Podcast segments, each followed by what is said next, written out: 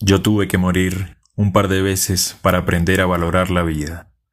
Y cuando hablo de morir, no hablo de dejar de existir, porque hay situaciones que matan tu espíritu y mueres aunque estés respirando.